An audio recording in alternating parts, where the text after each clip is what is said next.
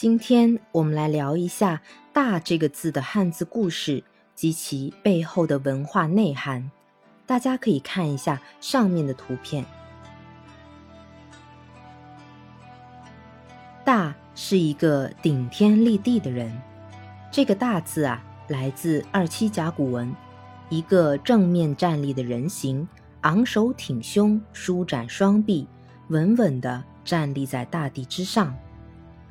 在商代，国之大事，在祀羽戎，能够如此伟岸站立于天地之间的，要么是一个高大的祭司，要么是一个得胜将军。他威风凛凛地叉开双腿，在族人眼中，他和天地一样伟岸。《说文解字》说：“大，天大地，大人亦大，故大象人形。”意思是说，天地人都是大的，所以人的形状就是大。这个“大”字啊，是春秋时期铸造在青铜器上，是庄子生活的年代。春秋时期是中国历史上思想最活跃的时期，诸子百家纷纷著书立说，百家争鸣。这样的黄金时期，在中国历史上再也没有出现过。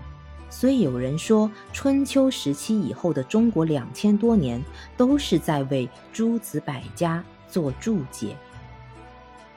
那是一个仰望星空的时代，中国的哲人在思考宇宙、人类的终极问题，庄子则在思索什么是大，什么是小，空间有没有边际，时间有没有终极。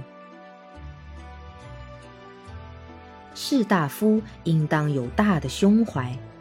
大夫是古代的官名。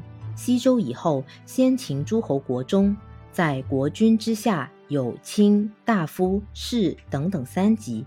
大夫世袭有封地，后世遂以士大夫指称官僚阶层，乃至整个与官方有联系的知识阶层，是古代的中产阶级。